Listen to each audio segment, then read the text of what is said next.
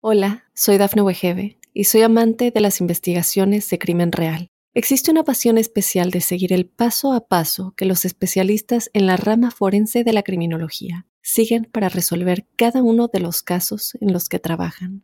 Si tú, como yo, eres una de las personas que encuentran fascinante escuchar este tipo de investigaciones, te invito a escuchar el podcast Trazos Criminales con la experta en perfilación criminal, Laura Quiñones Orquiza en tu plataforma de audio favorita.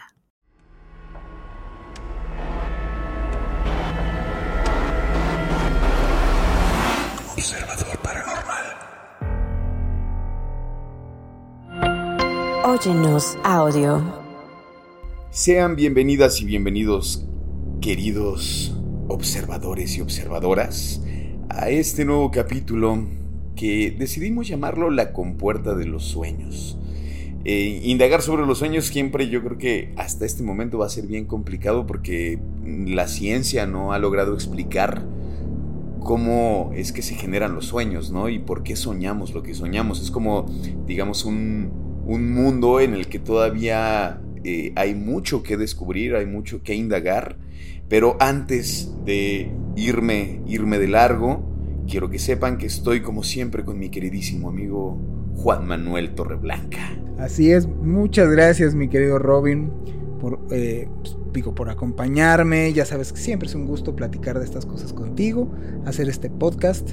Y este, pues adelante, vamos a platicar de este tema que a mí me encanta, me fascina. Ya sabes que todos, todos van a decir, es que todos te encantan y te fascinan. Sí, pero hay unos que son como mis consentidos. Y este sería uno de tus consentidos, hablar de los sueños. Es que es una locura, ¿no? El, el mundo del sueño. Es que mucho me ha pasado. O sea, vamos, si quieres como introducción, yo, ¿qué hacía yo con mis amigos? Digo que, que es conocido por las personas que me siguen saben que yo con mis amigos empecé a hacer investigación y investigar estas cosas fue porque empezaron a vivir con, eh, o sea, conmigo vivieron cosas o en mi casa que nos marcaron a todos, no nomás fue, fue a mí. Entonces, de las de lo que nosotros empezamos a hacer, estábamos bien loquitos. Pero lo que hacíamos era, bueno, y si logramos soñar todos al mismo tiempo lo mismo, entonces queríamos saber si esto se pudiera hacer y entonces comprobarías de que no solamente es una cuestión subjetiva, no te vuelves, o sea, no es tu sueño. Y entonces esto estaría más complicado, porque si realmente es una experiencia totalmente personal, pues entonces sí se apunta que nada más tiene que ver con tu, con tu mente, con cuestiones mentales propias, que nada tiene que ver como el ir hacia otras realidades o dimensiones que es más bien que esto, esto que se ha señalado, que la conciencia se desplaza y así, no es cierto, ¿no? Y entonces lo que hacíamos de chavos es, vamos a hacer algo, ni hay que planear, ni hay que planear qué vamos a hacer. Nomás hay que hacer, hacíamos, hacíamos cosas de ensoñación muy a lo tonto, de vamos a ponernos de acuerdo y hoy invito a la gente que incluso lo intente, porque es bien interesante. Y te pongas de acuerdo con ¿Y, ¿Y en algún momento llegaron a concordar con sueños? Sí. Y entonces lo interesante era, empezabas a platicar. Y entonces era así, luego, luego, porque era muy diferente el sueño. O sea, cuando haces ese tipo de ejercicios, el, sueño no es una cosa como sin tiempo y sin nociones de, de, lugar, sino más bien se vuelve más real de lo normal y empiezas a tener como aparte de muchos simbolismos, eh, es como ya no hay un guion marcado. La mayoría de los sueños es, pues sueñas, sueñas, sueñas y vas y te vas llevando por el sueño. Aquí no, aquí hay una experiencia más vivida, ya como que tu conciencia tu conciencia está en el sueño, pero no forma parte de. ¿Ok? No hay un guion escrito. Claro. Por eso lo identificas. ¿Y qué nos pasaba? Era con mis mismos amigos que teníamos un grupo de música, entonces nos veíamos bien seguido, porque ensayamos, y era así de, soñé contigo, yo también, no inventes. A ver, a ver, lo que teníamos de clave era decirnos algo dentro del sueño para después decírnoslo afuera. Y entonces me acuerdo que en esa vez era así de, ¿en dónde está la reja? Por ejemplo. Y entonces nos decíamos eso en el sueño, podría ser cualquier tontera, y entonces nos decían, a ver, dime lo que dije. No. Y te lo decías. Y es así de. No, no, no, no, no, es cierto. Sí. Me, me clavé mucho en este asunto de los sueños porque me di cuenta conmigo de que si es como una compuerta, por eso le puse este título, si es como una compuerta al otro lado. O sea, si hay una conexión a no sé dónde, como no sé qué, en estados de conciencia distintos al nuestro, y entonces me clavo así de, a ver, y apuntar los sueños y hacer incluso hasta técnicas de ensoñación que ya les estaré comentando a lo largo del programa cómo cualquiera que nos esté escuchando, si hace esto que le digo, puede tener una experiencia verdaderamente fuerte en cuanto a la vivencia de los sueños. A ver, vamos a intentar entender por qué soñamos, ¿no? O sea, lo que dice un poco la ciencia o algunas... Lo que se sabe del por qué. Lo que se sabe del por qué, exacto. O sea, los sueños son estas experiencias subjetivas, ¿no? Que, que ocurren cuando dormimos y que son comunes en la mayoría de los seres humanos. Aunque, de hecho, no hay alguna explicación definitiva sobre lo que soñamos. Se, se han propuesto diversas teorías, ¿no? Para tratar de comprender esta función. Una teoría sugiere que los sueños pueden ser una forma en la que el cerebro procesa y organiza la información del día anterior. Bueno, y otra teoría propone que los sueños pueden tener un papel en la consolidación de la memoria y el aprendizaje. Eso sí está demostrado. O sea, es decir que eh, soñamos lo que vamos aprendiendo.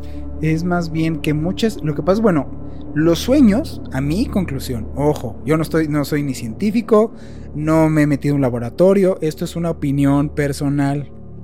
Lo aclaro antes de que alguien diga, ay, es que, qué valor científico. Esto es una opinión personal. Claro. Y como opinión personal, yo lo que veo es que los sueños son verdaderamente un asunto muy complicado. Por eso hay sueños premonitorios y precognitorios. Por eso hay sueños o sea, que hace recapitulación de las cosas. Hay incluso sueños que pueden ser hasta recuerdos de, otras vidas. Incluso ese, ese, asunto de que es atemporal tiene que ver como el experimento de qué es morirse. Por eso en muchos lados, incluida la Biblia, dice que cuando alguien sueña, o sea, vamos, tú tienes una especie de cordón que va de tu ombligo y supuestamente tu cuerpo astral se desprende y está unido ahí. Y la Biblia dice ahí, ¿no? Que cuando alguien se muera se quiebra su cordón de plata, o sea, te acabas de salir por completo. Todas las noches te sales y entras, sales y entras. O sea, quieres experimentar qué es lo que es o qué se siente morirse, es dormir. Es ese brinco de estar consciente e inconsciente, eso es el fenómeno de la muerte morimos cada que dormimos. Este, se ha sugerido ¿no? que los sueños pueden ser parte de, una forma en la que el cerebro va manejando las, las, emociones, las ansiedades, los temores, y de esta forma proporcionan un espacio seguro para, para explorar y procesar todo lo que está pasando, ¿no? Todas, o sea, todas estas emociones. Así es. Pero, ¿y qué dice la ciencia? O sea, como pues mira, la ciencia en general dice que aunque no se ha llegado a una conclusión definitiva sobre por qué soñamos, se cree que los sueños pueden ser una parte importante del funcionamiento del cerebro, que me parece lógico, y pueden tener múltiples funciones como ya comentamos. En el mundo onírico, o sea, los sueños, podemos experimentar sensaciones, emociones, imágenes y pensamientos que a menudo parecen reales, pero a veces no lo son pero que en realidad son producidos por nuestra mente mientras dormimos. El mundo onírico puede ser muy vívido y a menudo se caracteriza por la falta de lógica o coherencia en los eventos y situaciones que se experimentan en el sueño. Pero bueno, también se ha utilizado en terapia como una forma de explorar problemas emocionales subyacentes y fomentar el autoconocimiento. Y aquí, antes de que nos vayamos a corte, quiero Quiero hacer hincapié en eso, porque muchas veces y malamente se ha transquiversado, el, mira, el que más se ha clavado en estas cosas de una manera más seria, de una manera más científica, o lo intentó al menos, fue Sigmund Freud.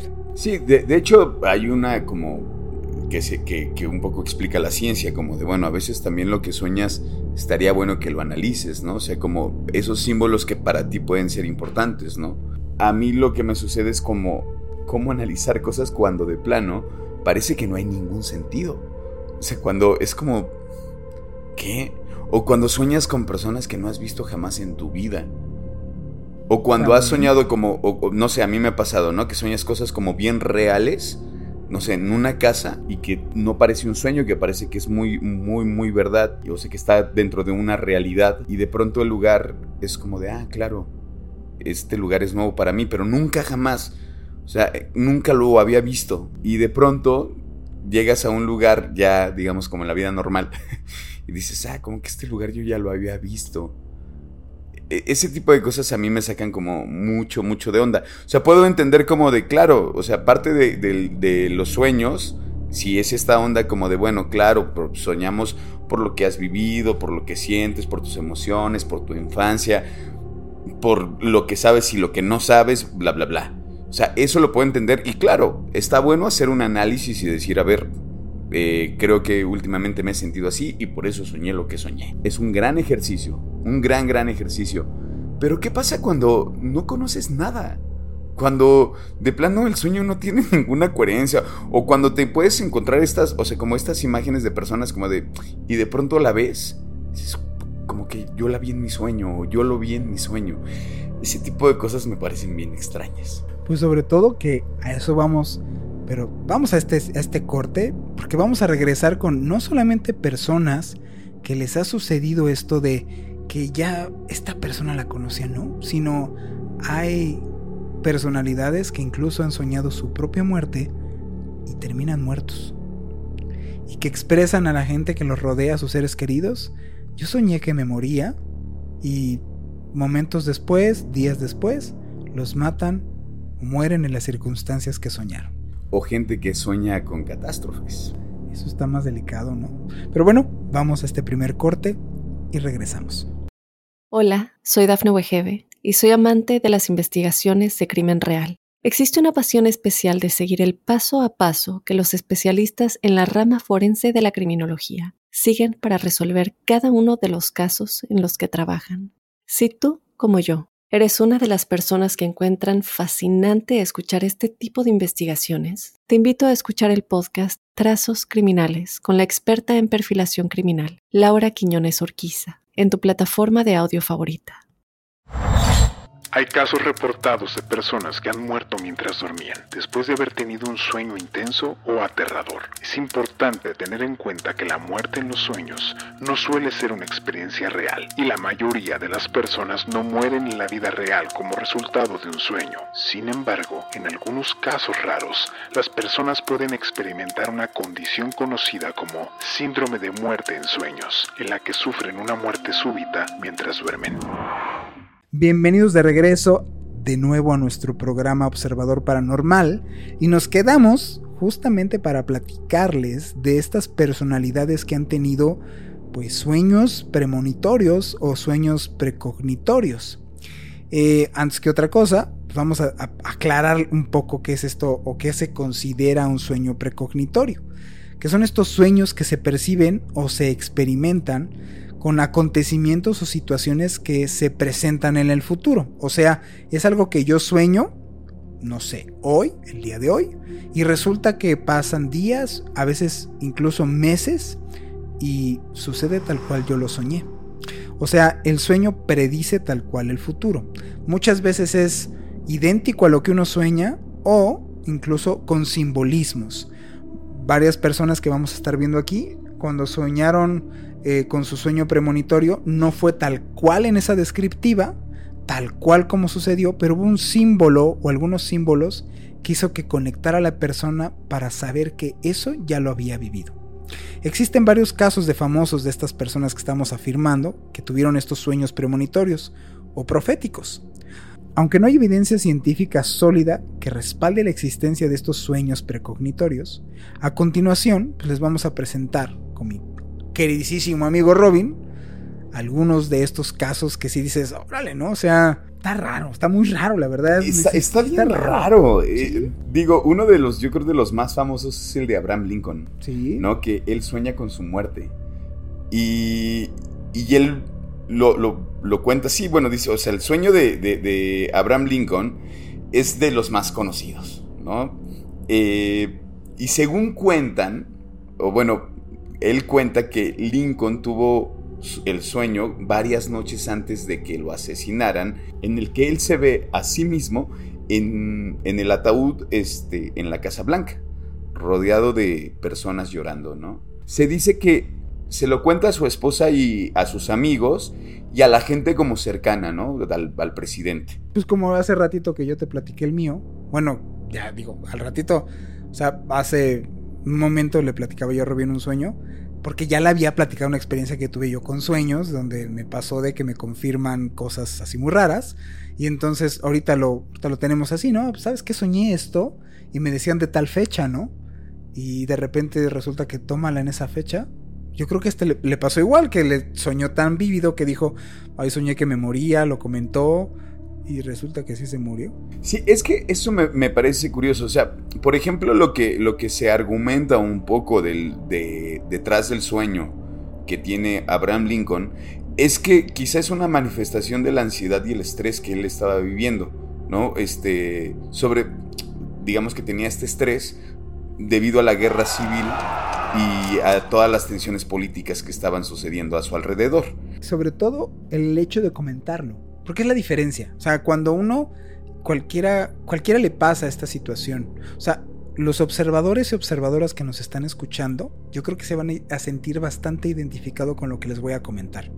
Cuando un sueño es verdaderamente significativo para uno, lo comentas. Sí, por supuesto. O sea, no, no, no te lo guardas. Yo creo que esta situación es igual. O sea, así de. O sea, no soñé banalmente que me moría.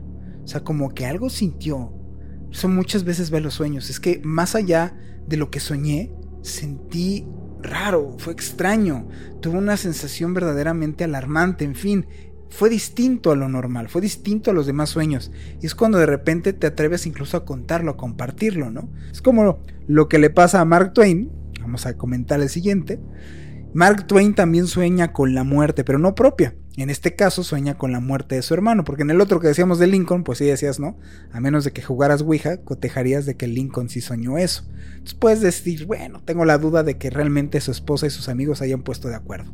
Pero en este caso, el propio Twain, este famoso escritor este, estadounidense, tuvo este sueño premonitorio en donde pues, él mismo lo hizo famoso. O sea, él se encargó de, de reaccionar a este sueño, en donde él afirmó que en este sueño vio a su hermano Henry en un ataúd rodeado de flores blancas. El sueño, que lo compartió en ese momento, como estamos diciendo ahorita así de, es que soñé muy particular y así, ¿no? Este, pues Twain soñó que estaba en esta habitación oscura y que veía a su hermano iluminado con una voz cenital así tenue, así como de película, ¿no? De terror. Y lo que se dejaba ver era este ataúd con estas flores blancas y estaba su hermano. Pocos días después de tener este sueño, la compañía de Henry, de su hermano, en donde trabajaba, explotó y Henry murió en el accidente. Mark Twain llegó al funeral de su hermano y se dio cuenta que la habitación en la cual estaba su hermano estaba decorado con estas mismas flores blancas que él había soñado. Pero, por ejemplo, no sé, tener sueños como los de Paul McCartney estaría chido, ¿no? Bueno, se dice que Paul McCartney, este, quien no lo conoce, digo, el, famosísimo cuarteto de Liverpool, los Beatles, tuvo un sueño en el que se le apareció la, melodía de Yesterday. Según cuentan la historia que este McCartney despertó eh, de su sueño con esta melodía en su cabeza, de yo me lo imagino acá. Se cuenta que él va con la banda y les dice, es que tengo una canción. Y él como que pensaba que fue como igual la escuché. Sobre todo, mira, y esto, o sea, obviamente, esta descripción que te voy a dar, la puede buscar la gente. Porque no solamente fue que soñó la canción, sino cómo la soñó. Él mismo se sueña en un escenario tocándola, solo. Sin la banda, tocando Yesterday. Por eso se acuerda de la melodía, pero no se acordaba de la letra. Y resulta que la primera vez que hace el performance de esta canción, Así fue como la tocó, solo en el escenario, la gente lo puede buscar.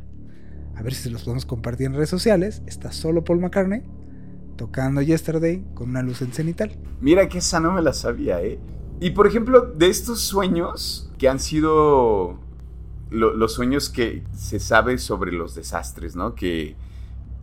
Y, no sé, eh, fue bien curioso porque ahorita yo estaba como leyendo en, en un video, en algunos comentarios, de gente que, por ejemplo, del, del, este, del tsunami del 2004, como varias gente como de, yo también lo soñé, yo también lo soñé. Y eso me parece, no sé, me, me, parece bien interesante. Como también la conexión lo que hacías tú con tus amigos, o sea, esta cuestión de que pueden estar conectados en un sueño y por eso me sorprende mucho ante los comentarios de uno de los, de los sueños que vamos a hablar sobre los desastres. El terremoto de San Francisco de 1906. ¿No? Antes del terremoto, muchas personas informaron haber tenido eh, sueños premonitorios sobre un gran terremoto que iba a destruir la ciudad. Algunos de estos sueños incluían como detalles muy, muy específicos sobre ese día. Incluso lo que se reporta, como porque volvemos al punto. ¿Y cómo es que se sabe? Bueno, porque hubo muchas llamadas a estaciones de policía, a estaciones de bomberos en la época, estamos hablando de 1906. O sea, ojo, no podían eh, mandarse un WhatsApp o publicar en Facebook, yo siento que va a temblar. No. Sino más bien entonces como tuvieron estas sensaciones tan fuertes y estos sueños tan vívidos que lo que hicieron es comentárselo entre todos y entonces alarmar y alertar a las autoridades, decir, es que yo, imagínate, pues, obviamente para la época así de, Ay, señora, pues en serio, o sea, porque usted soñó y entonces como empezaron a, llegar muchas llamadas de lo mismo, por eso yo la, llamó la atención decir, ok, ya mucha gente está hablando para decir eso, entonces hay como histeria colectiva y no lo, no le hicieron caso y tembló horrible. En 1906 fue un desastre ese temblor en San Francisco de, la falla de San Andrés. Y bueno, vamos a, los ataques del, del 11 de septiembre. Muchas personas afirman que tuvieron sueños premonitorios sobre los ataques terroristas del 11 de septiembre. De hecho, lo que te comentaba fuera del aire, de que justo y precisamente ese día lo que llamó la atención también de las autoridades es que hubo una desbandada de deserción de vuelos. O sea, mucha gente canceló su vuelo esos días. O sea, en específico el 11 de septiembre fue el pico más alto de deserción en cuanto a, la cancelación de vuelos. Qué raro, ¿no? Chan, chan, chan. Wow. síguele, síguele, mi Robin. El tsunami del 2004 Después del tsunami que devastó el sudeste asiático en 2004, muchas personas afirmaron haber tenido sueños premonitorios sobre el desastre. Algunos de estos sueños incluían imágenes de olas gigantes que arrasaban las costas. Lo curioso de este, de este sueño, lo que te decía hace rato, es que hay gente que dice, que afirma que soñó sobre este tsunami, pero lo curioso es que no, no es gente que, esté en este continente, ¿no? O esté en este, en, donde sucedió, sino es gente que está en otro continente. O sea, gente, por ejemplo, de Chile, que de pronto fue como de, acabo de soñar esto. Algo va a pasar. Y que se despertaron y al día siguiente tienen la noticia de que había pasado el tsunami. En, eso es por, eso creo que hacer el experimento de, decirnos que soñamos últimamente creo que estaría bueno. Está raro. Está, está muy raro. Así es que digo, con esto que continuamos que dices de justamente, ¿no? De, la, de lo del 2004 que fue el tsunami este terrible y del caso este de, de Till Smith. Ajá, exactamente. Eh, el sueño de Till Smith, que es una estudiante británica, estaba de vacaciones en Phuket, eh, Tailandia cuando tuvo un sueño sobre un tsunami. Smith había estudiado los tsunamis en clase de geografía y se dio cuenta de que la ola que había soñado era un signo de que un tsunami real estaba en camino. Entonces Smith alerta a su familia y a otros turistas allí en la playa, lo que hizo que ella pues lograran evacuar la zona y pues salvó muchas vidas seguramente, ¿no? En, ese sentido es como, o sea, e, ella, ella aquí iba a saber. Lo, bueno aquí es que sí le hicieron caso. Exacto, porque hay muchos casos donde dicen, ah, sí, ajá, ahorita, sí, ajá, cómo no. Que por ejemplo, no sé, pienso en, en el sueño del Titanic, ¿no? Que mucha gente sí soñó que el Titanic se iba a inundar y que de hecho, bueno, hubo uno de ellos, se dice que eh, un pasajero llamado eh, William T. Eh, tuvo un sueño en el que un barco grande, no, no precisamente el, el Titanic, ¿no? Pero con las mismas características, un barco muy grande, muy lujoso, se hundía en el océano. Yo creo que hay, hay una cosa de intuición que de pronto a veces negamos y yo creo que sí hay que seguir las intuiciones. Como de pronto es como de, no, es que no es por ahí. Hazte caso, no es por ahí. Sí. A mí me pasó toda la vida y ahí es donde para mí es lo que te comentaba. Mi mamá y yo, mamá que en paz descanse, que sé que en dónde está, porque sé que está, no sé nomás que no en dónde, pero sé que su conciencia por ahí va, mi madre.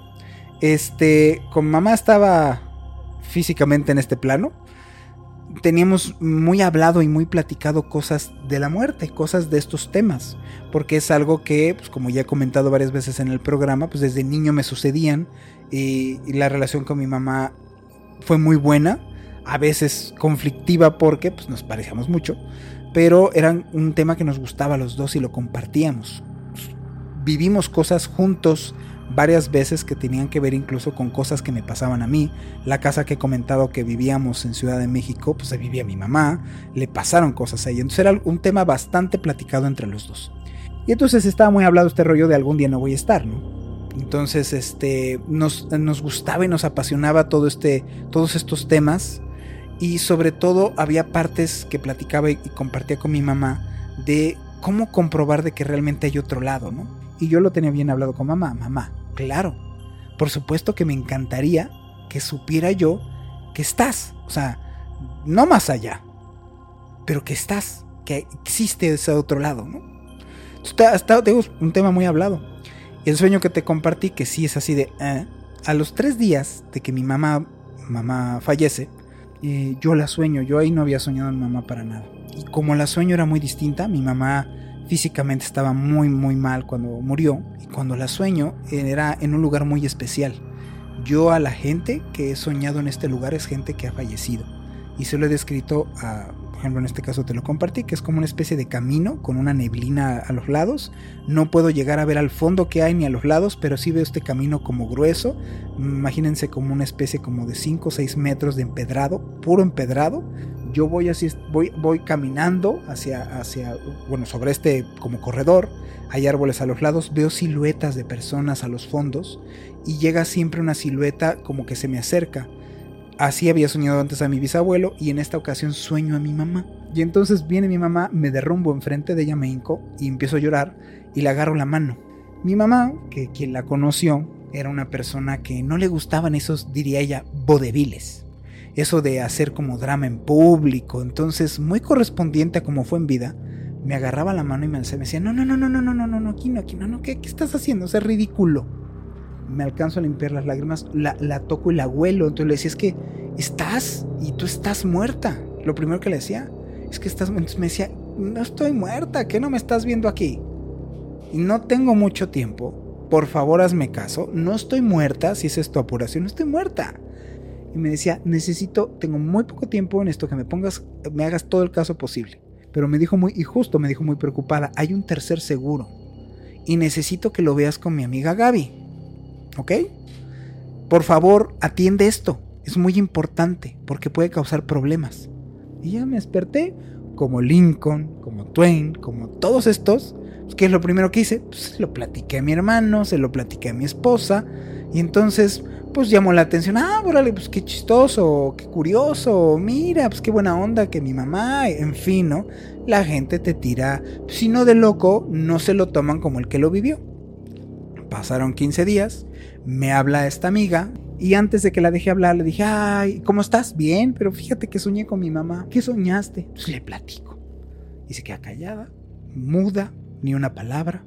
Entonces eso que dices, oye, bueno, bueno, bueno, creí que ya había colgado. Y me dijo, no, perdóname hijo, es que me dejaste de verdad eh, sin palabras. Porque justamente mi llamada, o sea, sí es para saber cómo estás y todo este protocolo, pero es que efectivamente hay otro seguro que nadie sabía y me lo están cobrando.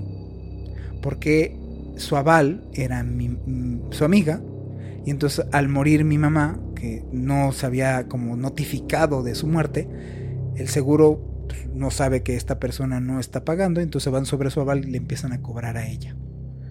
Entonces, me parece una manera muy peculiar, primero, de mi mamá hacerme ver que existía un más allá, como habíamos acordado, y segunda, a mí al menos, a mí me importa, de verdad, no es mala onda, o sea, esto no lo digo ni peyorativamente, ni en un sentido ni amargo, ni creerme, pero no me importa si la gente no me cree, yo lo viví. Para mí entonces, a mí me cambió en esa perspectiva, porque me confirma lo que siempre hablé con ella, es el cuarto de al lado, realmente lo difícil de morir es el proceso, no el a dónde vas.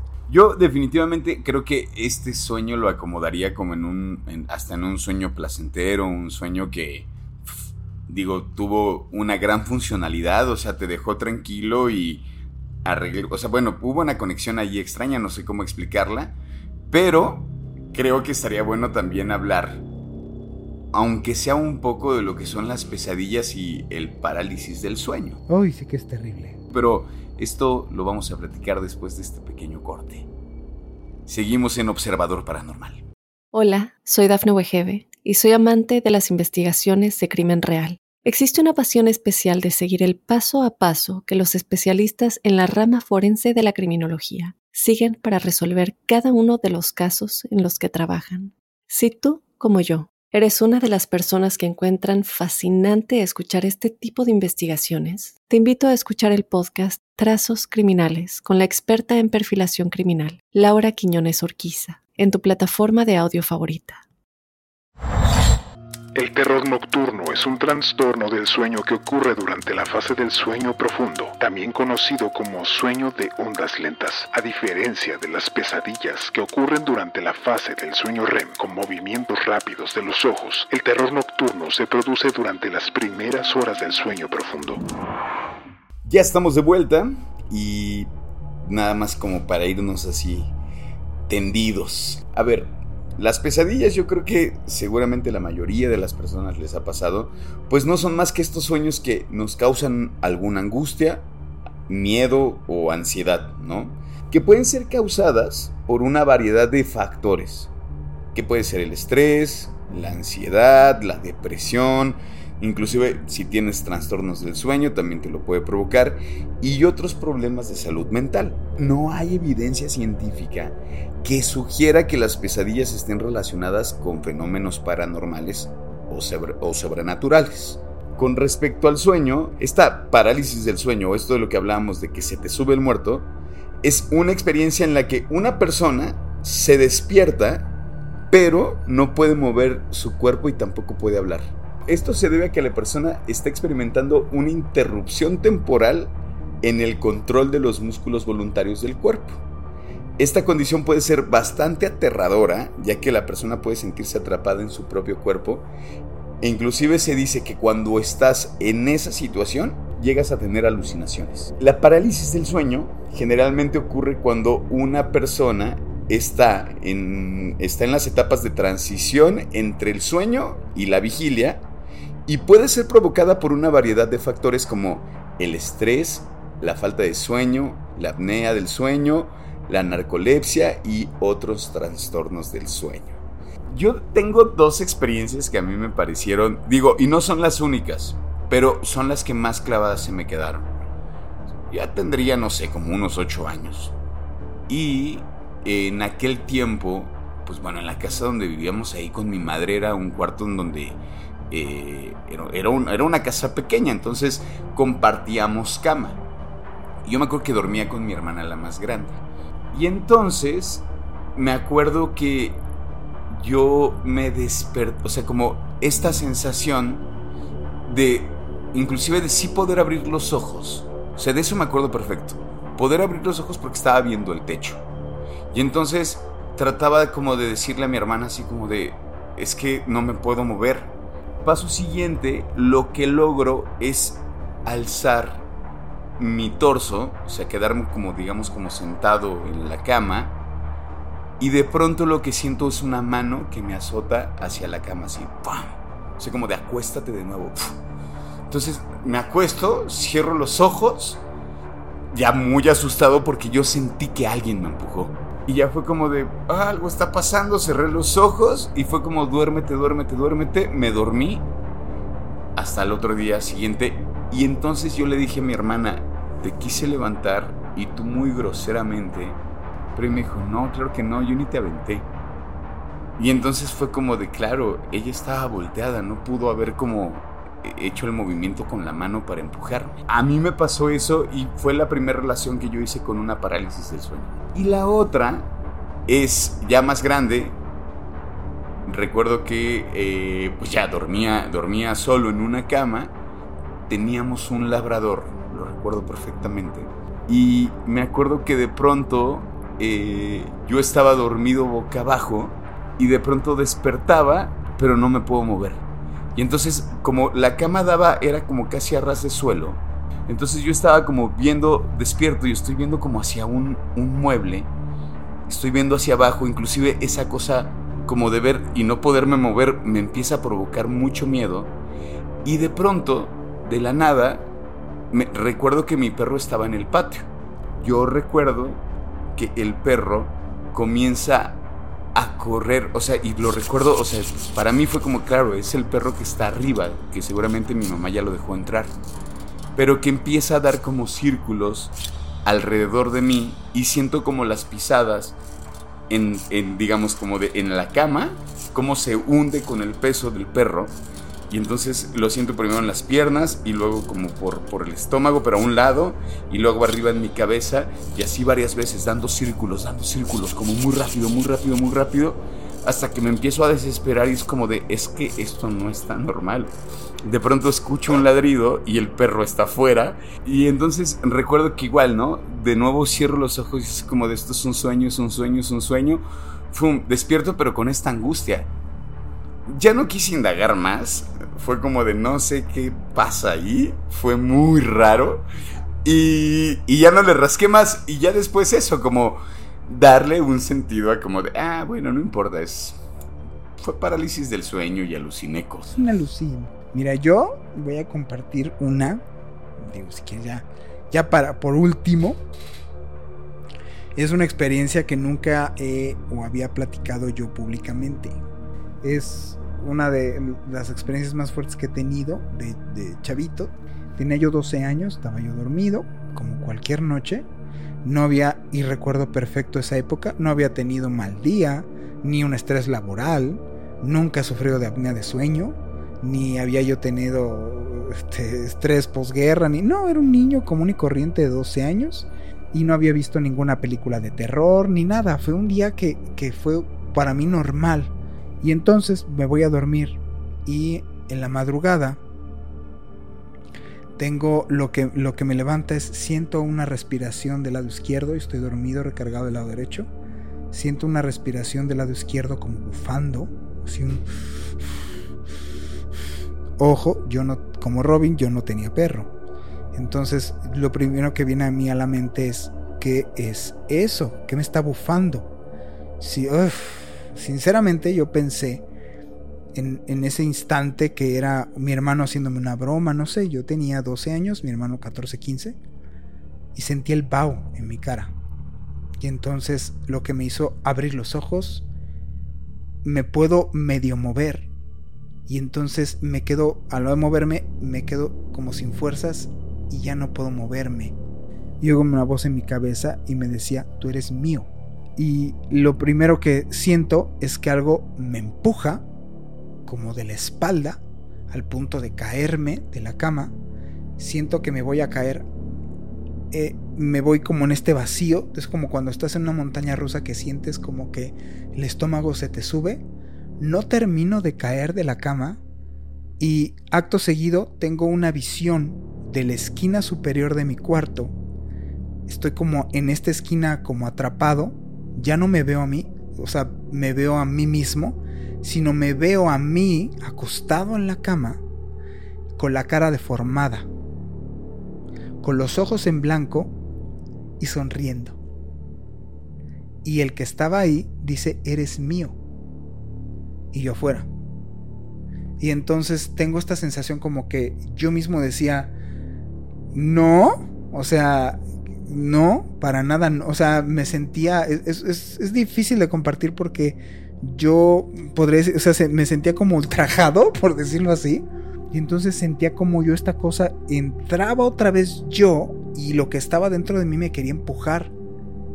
Y entonces varias veces sucedió esto de que me empujaba a la esquina y luego tenía esta visión de que ya era yo, yo estaba en mi cuerpo y esto estaba en la esquina, o sea, como al revés, y me veía desde la esquina y, viceversa, empezaba otra vez este juego de que a mí me aventaba, me volteaba y a la hora de que me tocaba verme a mí mismo, estaba yo viendo hacia la esquina, pero ya con los ojos, la cara transformada, ya no era un niño yo de 12 años, y, me decían cada vez, no me vas a ganar, no sabes quién soy yo, no me vas a ganar. Y entonces yo recuerdo en estas, como esta fase de me salía, entraba, no me podía mover. Cuando entraba yo de nuevo como mi cuerpo, me quería mover y a la hora de quererme mover, solamente podía mover un brazo, poquito, poquito, y otra vez de cuando se me iban las ganas y esta cosa me empujaba y me sacaba. Entonces duré así un rato hasta que yo estando afuera, este, como que me relajaba y decía, esto es mío, no me lo puedes quitar, soy yo mismo estaba en ese rollo y como que, pum, ya entraba muy fuerte y decía, y yo mismo pensaba, me tengo que aferrar a, como que estoy yo adentro, ¿no? Y entonces me agarraba y yo mismo me agarraba los, como que los brazos, las manos y empezaba como a moverme antes de que otra vez me de, no me desvaneciera, sino que ya no pudiera como controlar mi cuerpo y sentía como de la espalda me empezaba a salir algo, como que si cuando has estado en una alberca, de que sientes como la corriente de agua y que sientes como que te golpea y como que te atraviesa, sentí eso de la espalda. Oigo pisadas afuera de, de la pared, como en la pared, como corren y se van al techo y se van a esa esquina. Y me levanto. Ya me logro incorporar y grito. Ahí sí, nada de reserva. No, no, grito así, ah, horrible se para mi hermano, ¿qué te pasa? Bla, pasó, oye, es que no, tuve una pesadilla. ¿Qué soñaste? Y no la quise platicar. No quise, no quise como decir, una época en la cual la gente que he compartido muchas veces la historia de esta casa, que esta casa era, se manifestaban muchas cosas y bla, bla, bla. Y tenía la sensación de que esa, eso que estaba ahí se quiso meter. Entonces, bueno, la primera vez que lo comparto y sí fue muy fuerte. Es de las cosas que me hicieron decir no más no voy a tener miedo de esto. Pues yo no sé, yo dejaría como, eh, lo vuelvo a repetir, eh, esta sería como otra especie de dinámica más bien. Que nos platiquen qué están soñando últimamente. A ver si eh, habemos gente que estamos soñando lo mismo, eso estaría súper interesante. Y la otra es que igual y hasta nos cuenten como estas experiencias. Estaría interesante, Estas experiencias del, de, de lo que sería el parálisis del sueño y si están de acuerdo o no. Y si no, que también nos platiquen estas experiencias de cuando han estado en ese lugar eh, donde en México le llamamos que se nos subió el muerto. Primero, cortito, les dejo el tip corto que les prometí. ¿Quieren verdaderamente tener como un sueño más vívido? Antes de dormir, primer paso, antes de dormir, intenten eh, en, el, en el momento de estarse quedando dormidos, sentir esa, tener conciencia de la sensación de quedarse dormidos profundamente, es muy difícil. Y segundo paso, en tus sueños, recordar que te tienes que ver las manos.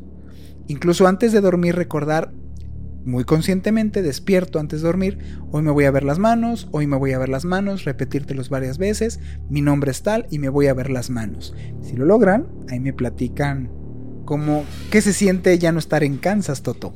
Bueno, ahí está. ¿Y otra cosa que ibas a comentar? Ah, claro, que por favor nos hagan llegar. Vamos a hacer una dinámica en la cual eh, vamos a tratar en un podcast del caso específico de Josué. No solamente vamos a hablar del caso de Josué, sino vamos a estar hablando de, estos este, casos que tienen que ver con, con, pactos, pero ya no de famosos, sino más bien pactos con el diablo o pactos con entidades, ¿no? Y lo que queremos eh, invitar a las personas es que nos hagan llegar a través de las redes sociales sus preguntas.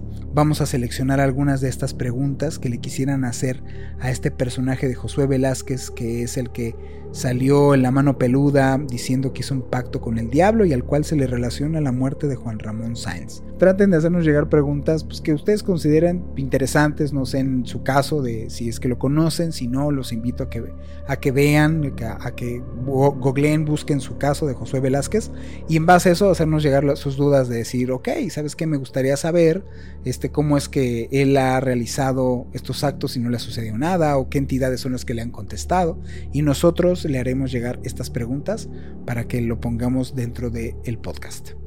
Pues buenísimo, llegamos entonces ahora sí al final de este capítulo de Observador Paranormal. Mi nombre es Roberto Belmont. Mi nombre es Juan Manuel Torreblanca. Y esto es Observador Paranormal.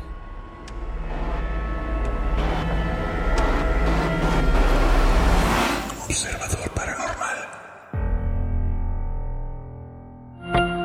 Óyenos audio.